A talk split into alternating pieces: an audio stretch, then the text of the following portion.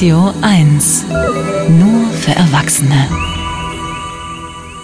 Die Berlinale steht heftig in der Kritik wegen der israelfeindlichen Statements bei der Abschlussgala, die an dem Abend komplett unwidersprochen so stehen geblieben sind. Der Präsident der deutsch-israelischen Gesellschaft, der grünen Politiker Volker Beck, sieht hier ein größeres, grundsätzliches Problem in der Kulturszene. Bei uns hat er gestern Morgen deshalb seine Parteikollegin, Kulturstaatsministerin Claudia Roth, heftig kritisiert. Also insgesamt müssen wir mal drüber reden, wofür unser Staat eigentlich Geld ausgibt. Und es muss mal geklärt werden. Für Antisemitismus auch für antisemitische Kultur gibt es kein Geld. Da scheut sich die Kulturstaatsministerin seit längerem hier ein Konzept vorzulegen. Und die Kulturstaatsministerin Claudia Roth hat jetzt wieder hat jetzt versprochen, die Vorkommnisse, wie sie sagt, aufzuarbeiten. Die Statements bei der Bärenverleihung seien erschreckend einseitig und von einem tiefgehenden Israel Israel-Hass geprägt gewesen. Außerdem will Roth mit der künftigen Intendantin Trisha Tuttle sprechen. Eins ist klar. Dienstagskommentar mit Anke Mürre. Stellvertretende Chefredakteurin beim Tagesspiegel. Guten Morgen. Schönen guten Morgen. Morgen. Aufklären und sprechen. Reicht das als Konsequenz aus? Tja, das wird man sehen. Ähm, die Festivalleitung hat ja gewissermaßen Glück gehabt, dass sie ohnehin schon abgesetzt war. Denn auch wenn äh, Berlinale-Chefin Marietta Rissenbeck die einzige war, die am Samstagabend zum Beginn der Abschlussgala differenziertere Töne fand, trägt sie ja auch eine Mitverantwortung für das, was danach passiert ist und vor allem für das, was nicht passiert ist. Denn das war, wenn man sich die letzten Monate anguckt, eine Peinlichkeit mit Ansage. Und trotzdem wurden dann bis in den Montagabend hinein noch hektisch Statements gebastelt, bis hin zur bis heute unbelegten Behauptung, dass ein offizieller Account der Berlinale Sektion Panorama gehackt worden sei. Denn wie sonst sollte man erklären, dass dort mehrere Beiträge mit israelfeindlichen Inhalten aufgetaucht sind, unter anderem der verbotene Slogan Free Palestine from the River to the Sea, was nicht weniger bedeutet als die Auslöschung Israels. Ja, wie bitte soll man das erklären? Und es bleibt dann eben der Eindruck, dass Filmschaffende unwidersprochen auf offener Bühne unter dem Deckmantel der Kunst- und Meinungsfreiheit Israel einen Genozid in Gaza vorwerfen dürfen, von Apartheid sprechen können und von einem Ende der Besatzung reden.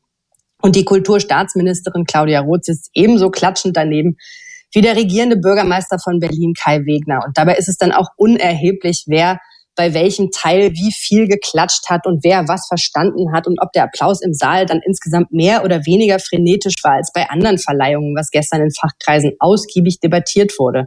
Denn das Gesamtbild bleibt. Niemand hat sich erhoben, niemand hat widersprochen. Kaum ein Wort zum Terror der Hamas, zu den 130 Geiseln, die noch immer in Gaza festgehalten werden.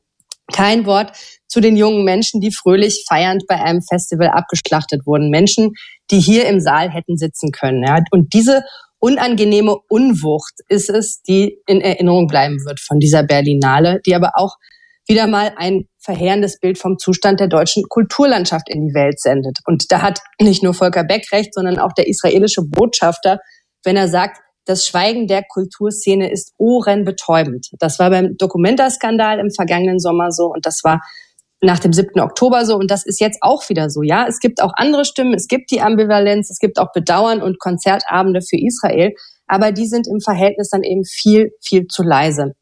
Hingegen konnte man Palästinensertücher auf der Berlinale überall sehen, in den Kinosälen, auf den Bühnen und am Samstag auch bei der Preisverleihung. Und das ist auch erstmal überhaupt nicht verwerflich, ebenso wenig wie einen Waffenstillstand zu fordern oder Gerechtigkeit für palästinensische Zivilbevölkerung.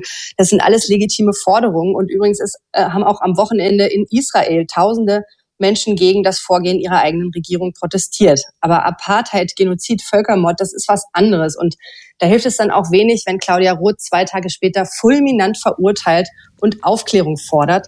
Und auch nicht, wenn Kai Wegner einmal mehr schreibt, in Berlin hat Antisemitismus keinen Platz. Da muss man leider sagen, doch hat er. Auf der Straße, wo Jüdinnen und Juden längst keine sichtbaren Symbole mehr tragen, an den Unis, wo sie körperliche Attacken fürchten müssen und in den Kinosälen der Berlinale, in denen niemand aufsteht und ruft, nie wieder ist jetzt, verdammt nochmal.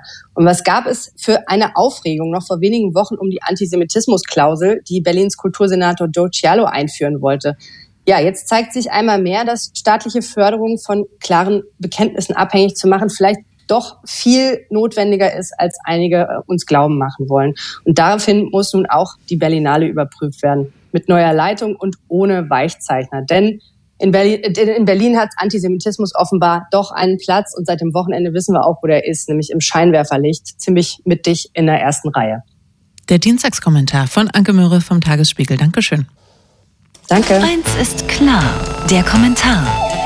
Nachzuhören auf radio1.de.